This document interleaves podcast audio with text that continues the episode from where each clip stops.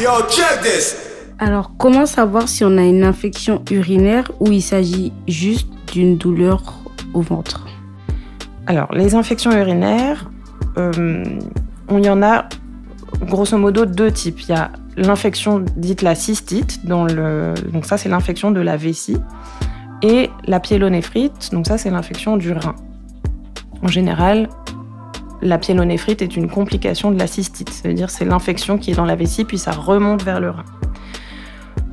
Dans l'ensemble, plus généralement, quand on a une infection urinaire, on a des brûlures quand on fait pipi, euh, on a euh, une douleur dans le bas-ventre, on a l'impression qu'on a besoin de faire pipi euh, plus de six fois par jour, enfin beaucoup de fois, ce qu'on appelle la polacurie.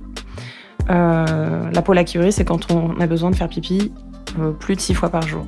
On va aux toilettes tout le temps, on fait deux gouttes, ça brûle, et, puis et puis après on y revient, on fait des allers-retours. Euh, qu'est-ce qu'il y a d'autre? Il y a aussi, on peut faire, on peut uriner du sang aussi. Donc euh, ça, ça peut être impressionnant, mais ça fait partie des symptômes de l'infection urinaire. Et puis on peut avoir un peu mal dans le dos et tout ça. Ça c'est pour les deux cas.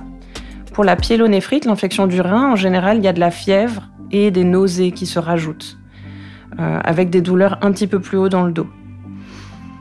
Mais de toute façon, et le problème c'est qu'en médecine, rien n'est à 100%, et on peut quand même avoir une infection urinaire en n'ayant que mal au ventre, parce qu'on a mal en regard de la vessie, dans le bas du ventre.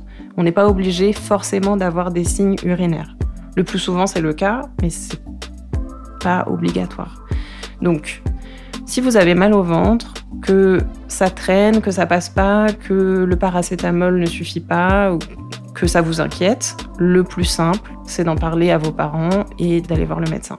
Merci d'avoir écouté YoCheck 10. Si vous souhaitez en savoir plus sur ce sujet, retrouvez les informations sur notre site et n'hésitez pas à partager et à nous suivre sur les réseaux sociaux.